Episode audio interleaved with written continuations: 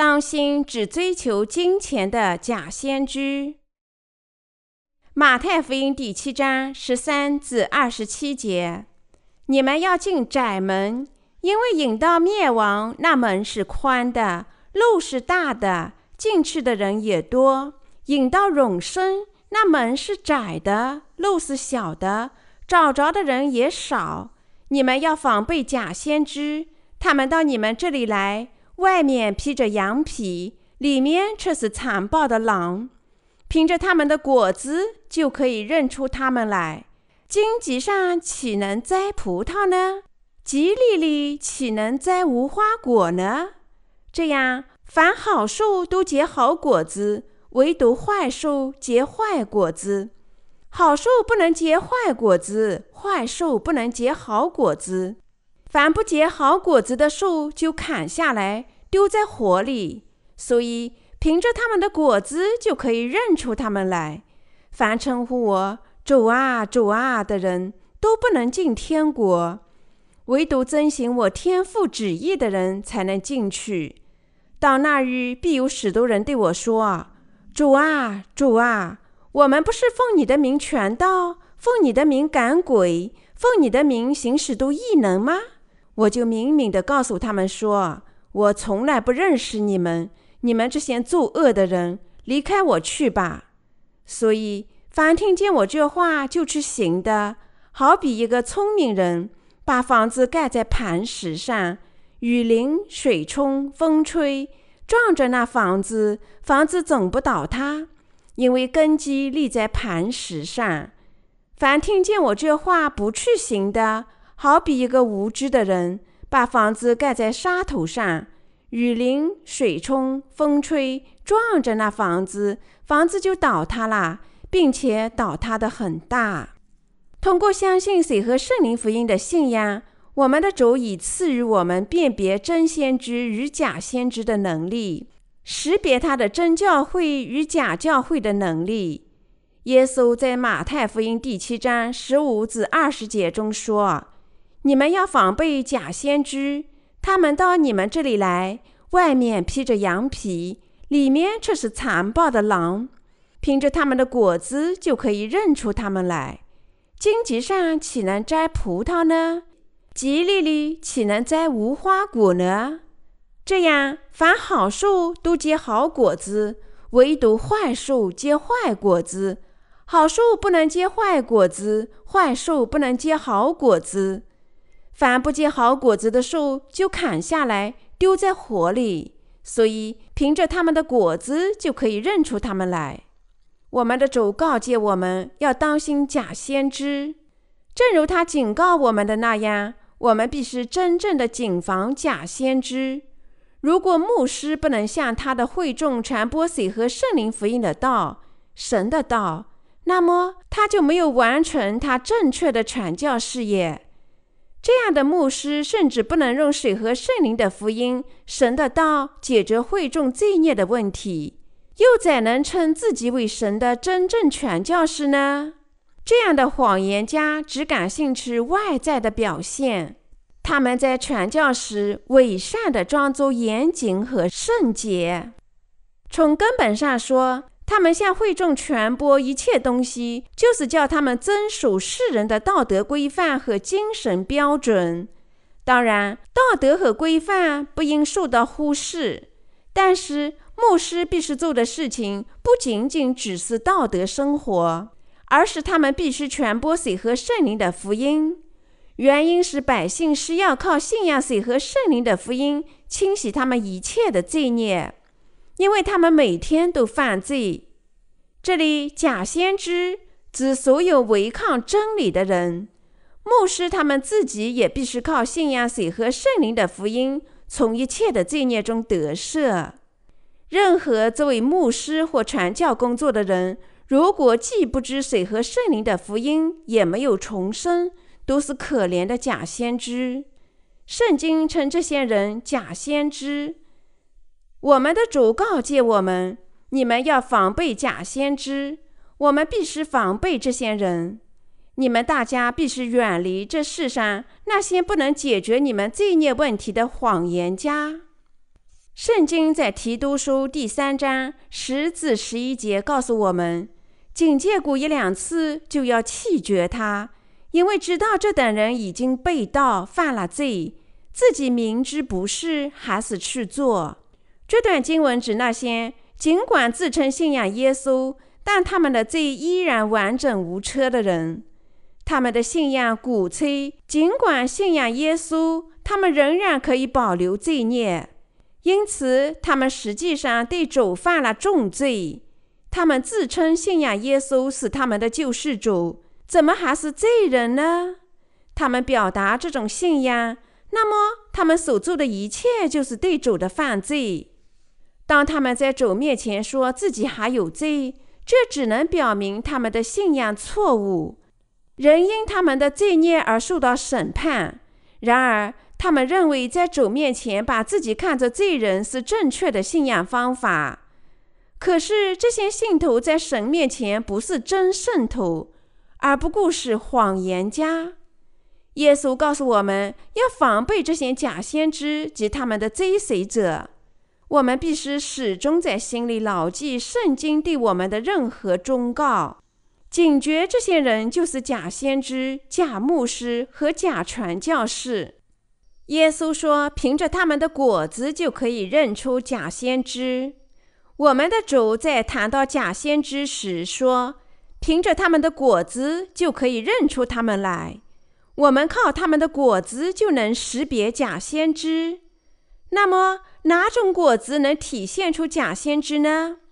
我们的主反问道。荆棘上岂能栽葡萄呢？就像荆棘不能结出好果一样，罪孽没有得赦，并因此仍然有罪的人，不可能引导百姓重生。他们只能结出有罪的基督徒，而重生的工人能结出无罪的圣徒，并滋养他们。如果一个牧师不能靠水和圣灵的福音把罪人转变成无罪的圣徒，那么很明显。他是一名假先知，就像主所说的那样，凭着果子就可以认出树。如果他的信仰果子全部远离罪人得赦的义人，那么我们知道他们就是谎言家和假先知。假先知披着羊皮误导他们的信徒，油嘴滑舌的欺骗他们，许多人都受到这些假先知的欺骗。因为他们外表看起来好像很圣洁，因此圣经警告我们不要受这些谎言家的欺骗。那等人是假使徒，行事诡诈，装作基督使徒的模样，这也不足为怪。那等人是假使徒，行事诡诈，装作基督使徒的模样，这也不足为怪。因为连撒旦也装作光明的使者，哥林多后书十一章十三至十四节，他们绝不辜负假先知的称呼，因为他们只教导会众生活有德，不可犯罪，待人友善，但在本质上，他们就好比贪婪的狼，剥夺会众的钱财。他们的布道怎能得出同样的结论？告诉会众生活合乎道德，他们带给神一切只是金钱。他们可能给会众做许多不同的布道，但最终他们所有的布道归纳起来，就是要信徒向神奉献许多金钱。他们这样布道的原因显而易见，他们自己想得到更多的酬劳，他们并不关心会众的拯救。他们并不关心末日对包括这些信徒在内的基督徒罪人会发生什么事情。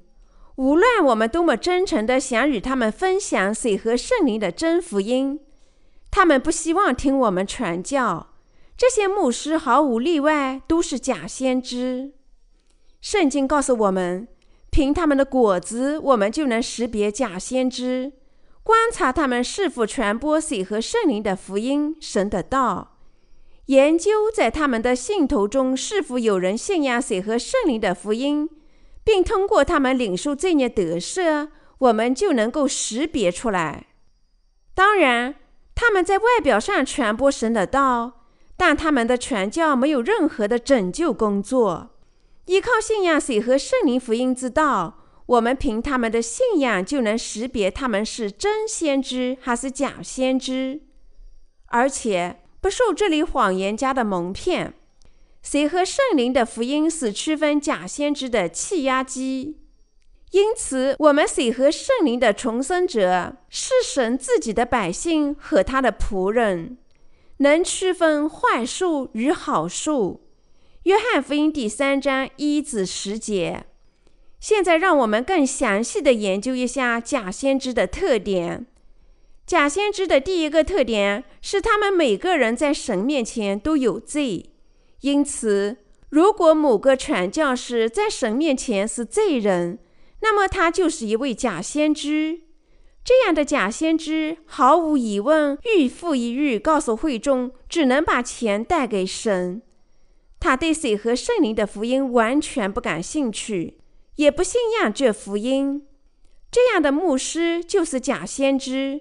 这样的先知只会把会众看成是他们的财富源泉。信徒重生与否，他们并不感兴趣。他们感兴趣的只有金钱。我不能肯定你是否以前已经听到过这样的布道，但假先知这多每一种布道都这样那样与金钱有关。他们的布道可能是这样的：亲爱的弟兄姐妹们，我们必须遵守神的道生活。神在《生命记》二十八中说：“如果你们孝敬父母，遵守法律，他就会赐予你们这样那样的福气。”但即使他们这样开始布道，最终他们肯定会说：“神的赐福取决于你奉献了多少金钱。”但这不是我们从神那里接受天上和地上赐福的方法。相反，所有的赐福都来自水和圣灵的福音之道、神之道的信仰，是对那些已经听了和信了水和圣灵福音之道的人，神才赐拯救的福气以及地球上诸般的祝福。但是假先知布道总是一成不变地考虑金钱，他们可能会谈到律法，但如果他们说好好的侍奉神，向教会做奉献。尊敬你们的牧师，他们真正的意思就是说，拿许多钱来。如果你们给神很多钱，你们就能够得福。他们就这样欺骗你们。他们传教的所有目的就在于金钱。他们劝说百姓做更多的奉献，说你们做的奉献越多，那么得到的赐福就越多，你们的信仰的成长就越快。但那些信仰水和圣灵福音并理解福音消息的人，不会受到这些谎言家的蒙骗。我们必须避免假先知的诡计。耶稣说：“你们要防备假先知，他们到你们这里来，外面披着羊皮，里面却是残暴的狼。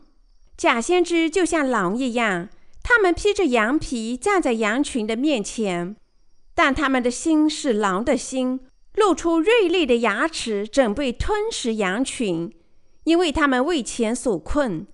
根据圣经，所有的假先知都不过是狼，他们不是向羊群传播新生的福音，而是引导他们的信仰相信有别于水和圣灵福音的东西。他们这么做，只想剥削那些内心因罪而垂死的会众。做这些事情的人只不过是假先知，并非每个人都能认识到假先知一无所事。但是，由于世上的假先知诡计多端，又因为百姓容易受到这些假先知的欺骗，他们油嘴滑舌，很容易把百姓引诱到错误的信仰上。现今，许多人的脑子里充满了混乱。原因就在于未来的圣徒身边有太多的谎言家，而事实上，谎言家只能对每个人施展恶劣的影响，甚至连世上的物品也是假冒货。例如，有些肉铺把塑料制的仿造肉陈列在橱窗里，起初看起来你可能认为是真的肉，因为看起来新鲜漂亮，使你胃口大开。但走近一看，你会认识到这不是真正的肉，而只是仿造品。这时，你可能有一种被愚弄的感觉。面包也是同样的情况，有用面粉烤出来的真面包，也有用塑料造出来的仿造品。你们当中有人能吃这种仿造的面包吗？当然不能，绝对不能吃，因为它实际上是用塑料制成的，只是看起来像真的面包。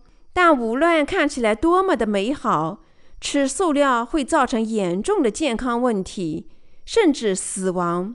这种假面包实际上就像假先知鼓吹的任何东西。弟兄姐妹们，无论你们教会的领导如何恳求你们，无论他们如何善待你们，如果他们不能向你们传播赦罪的福音之道，使你们重生于水和圣灵的福音，你们大家必须认识到，他们属于假先知。这些人都是假先知。都只是精神上的挣钱人。圣经明确地告诉我们要防备这些人。我们的主把这些假先知描述成贪婪的狼。你们是否仍在这里假先知的庇护下呢？这些人不单单剥夺你们的金钱，更严重的是，他们还盗取你们的灵魂。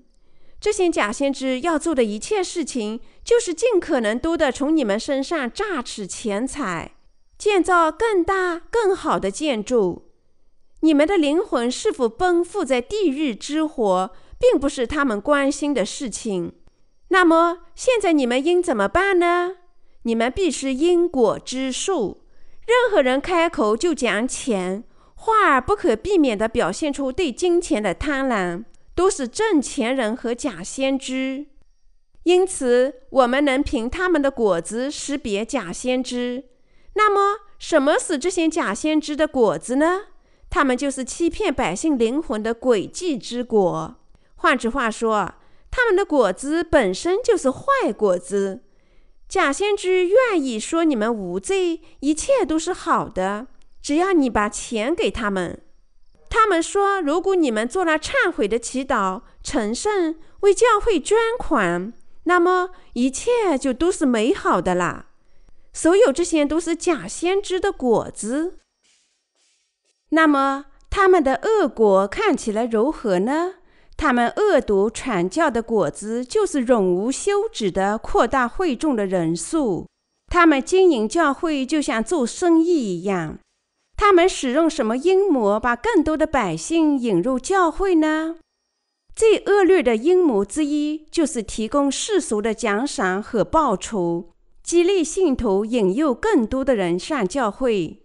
例如，每年介绍二十位新会员入教会，就奖励一台大冰箱；介绍三十人入教会，奖励一台高效空调。介绍五十人，奖励一辆微型的小轿车；介绍两百人入教会，奖励一辆家用私家车。假先知通过这种奖励办法敲诈他们的信徒，使越来越多的会员进入他们的圈套。你们或许认为所有这一切太难以置信了，但我在这里不是胡编故事。而是世上一些基督团体实际上正在发生的事情，这有多么可恶呢？神的教会不就成了一座购物商场或者银行了吗？引诱他们入会以后，然后假先知会如何对待他们呢？如果他们传播水和圣灵的福音，帮助信徒领受罪孽得赦，他们就会得到神的认可。但我们显然看到，他们只能对金钱感兴趣，所以现在假先知已把这些人引入了教会。他们然后会如何向他们传教呢？耶稣越爱你们，还有我们将向初次上我们教会的人提供一把豪华的阳伞，每位姐妹、每位弟兄都有。还在提供一把超大的雨伞，供你们与女朋友合用。他们盘算着，如果这些新会员为了奖赏而加入他们的教会，最终成了执事和长老，即使他们不知水和圣灵的福音，以各种奉献装满教会的保险箱，从十一岁到感恩节的奉献，到这样那样的献祭，一直到他们死去。千言万语，一句话，这是一项极其有利可图的活动。对于这些假先知来说，今天小量的投资能有效地转变成明天巨大的利润。正因如此，假先知才举办这些有奖的聚会。如果他们明知损失，绝不会这样做。比如说，在五百位新会员当中，即使有百分之十的人中圈套，那么仍然是有利可图的。因为这五十位会员将毕生为教会的保险箱贡献财富，这些正是假先知的果子。在韩国，这里商业化的基督团体遍地开花。前不久还有一首歌讽刺了这种现象，歌词是这样写的：在哈该书中，神吩咐先知哈该建造神殿。大家注意。哈该书中的这段经文，于是他就把哈该书里这段经文写在旗帜上，高高挂起，请一位信仰复兴运动主义者传教士煽动情绪，拿着募捐箱到处要钱。然后他说，每位执事应支付至少三百平方英尺的地，长老应支付至少一千五百平方英尺。普通会员支付五千块砖头，于是他就成立一个建筑委员会，开始向会众榨取金钱，好像名誉不复存在似的。弟兄姐妹们，如果在神的面前确实是要有更大的教堂建筑，那么必须建造起来。我并不是说建造教堂本身有什么过错，但如果没有什么真正的需要，如果现有的教堂足以容纳所有的会众，还有必要建造更大的教堂吗？假先知热衷于金钱，于是他们就寻找每个借口榨取会众更多的钱。扩建教堂这个无私和无理的要求，便是其中一个借口。他们不停地说：“我们必须捐献大量的钱财，才能很好的侍奉主。”如果有人确实按照他们的吩咐做了，他们就毫不迟疑地说：“这种信仰才是伟大的。”有些人还会绘制图表记录一切，显示哪一位执事做了多少奉献，给了什么十一岁。按照他们的做法，没钱的人不能上他们的教会。这就是假先知的信仰，这正是他们的果子。我们必须执行父神的旨意。我们希望执行父神的旨意，我们不可固执地执行我们自己的旨意，而必须根据父的旨意做好每项工作。谁能执行父神的旨意呢？只有他的子女。谁愿意执行他父的旨意呢？愿意遵循他们父的旨意的人，只有他的儿女们。因此。只有谁和圣灵福音的信徒能顺从父的旨意。由于我们已经靠信仰领受罪孽得赦，成了他的儿子，我们正在遵循父神的旨意。对于我们来说，执行父的旨意，就是要靠信仰谁和圣灵的福音领受罪孽得赦，让全体的百姓从他们一切的罪孽中得赦。这就是执行天上父旨意的意思。可是，在当今基督教的社会里，有太多的假先知，他们不是执行神的旨意，而是作恶。神在末日定然会抛弃所有这些谎言家。这些假先知在被抛弃时，会向他争辩：“但主啊，你为何要拒绝我们呢？我们已经不知疲倦地为你工作了呀。”我们不是奉你的名传道吗？我们不是传道，使每个人都信你吗？我们以你的名赶鬼、治愈病人、建造并把最大的教堂都献给了你。我们派出了成千上万的传教士，在全世界建造数千家教堂。我为你做了所有这些事情，你怎么能说不认识我呢？这里会不会搞错啊？这不是太不公平了吗？你不是做了对我极不正当的事情吗？你们是不是患有老年痴呆症呢？他们对主说：“我们不是奉你的名传道，奉你的名赶鬼，奉你的名行使都异能吗？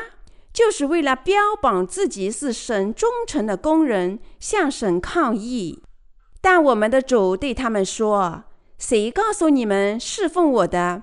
你们这些作恶的人，谁要你们传我的名？谁要你们传我的道？我告诉你们建造教堂了吗？我告诉你们赶鬼了吗？谁要你们到我的名工作？你们这些作恶的人，谁要你们劳动的？谁要你们献身的？离开我，你们这些作恶的人！我和你们没有关系。要是你们没有做这一切的事情，那么我真正的仆人就更容易的传播水和圣灵的福音。但你们已经做了一切的事情，只能妨碍他们的努力。作为魔鬼的仆人，你们最终做了撒旦的工作。现在和魔鬼一起，把你们这些撒旦的仆人抛入地狱永恒之火中去吧。请听令。天使们把这些撒旦的仆人投入到黑暗中去。在此，我们必须认识到，假先知和那些没有重生的人将全部被我们的主抛弃。他们最终的结局就是被抛入永恒的地狱之中。我们是要认识到，在当今的宗教人士中，许多人会被扔到这个地方。只有当我们实实在在的下了地狱，我们才会知道。但我听说地狱早已经人满为患了，哪还有我们的位置？或者神会把我派到天堂去？因为地狱里已经没有空缺了。许多人会说出这里满不在乎和愚蠢的事情，他们不必担心，因为虽然不计其数的人注定要下地狱，但地狱非常宽大。足以容纳他们所有的人，仍然还会有多余的空间。看看满天的星星吧，很可能我们现在看到一些星星，实际上已经存在数十亿年，并且已经消失了。你知道这个银河系实际上有多大吗？当我们仰望夜空的银河系时，星光要花数十亿光年才能到我们这里。才能被我们的肉眼看到。那里有多少颗星星呢？既然这样，地狱里怎么会没有地方接收他们呢？神是永恒的，他全能的神性适合无边无际的宇宙。我们的主无所不能，我们的主无所不在。宇宙中神无处不在，没有他办不到的事情。那么你们还会不会认为我们的神因为在地狱里找不到足够的地方安排所有的罪人和假先知，就会被迫让罪人上天堂吗？一个人只要仰望天空，看看奇妙的大自然现象，他就应该对神三思，就应该放弃自己的不幸，说：“哦，我的神啊，我什么事也不能做，我只能信你。”神在他的道里说：“自从造天地以来，神的永能和神性是明明可知的，虽是眼不能见，但借着所造之物就可以晓得，叫人无可推诿。”罗马书第一章二十节。我们必须识别假先知，受误导的人被什么谎言欺骗了？如果我们只是盲目的跟随他们，我们大家都得下地狱。我们的主说：“所以，凡听见我这话就去行的，好比一个聪明的人，把房子盖在磐石上。正如耶稣所说，任何听了神的道和执行神的道的人，就把房子盖在磐石上。除了重生者以外，其他任何人都不能听到神的道，不能执行神的道。”只有那些靠信仰水和圣灵福音清洗了他们罪孽的人，才能执行父的旨意。只有重生者才能把信仰之屋建造在天国里。信仰水和圣灵的福音，坚守神的道。我们大家就是这样靠信仰去建造我们的信仰之屋。用信仰建造的屋绝不会倒塌。以后即使洪水淹没了全世界，飓风肆虐，或者受到海潮的袭击，但因为我们把房子建造在磐石上，因为这磐石能保护我们受到一切的波涛，这些房子绝不会倒塌。相比较，那些信仰耶稣却没有重生的人，却把房子建在沙滩上，建造自己的思想上。因此，当审判日到来时，他们的房子就会倒塌，而且是很大的倒塌。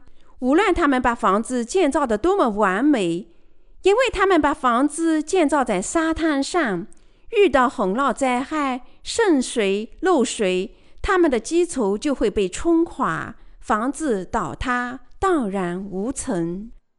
弟兄姐妹们，你们大家都必须防备假先知，他们不知谁和圣灵福音之道，因此他们没有重生，只能把百姓引向毁灭的大道。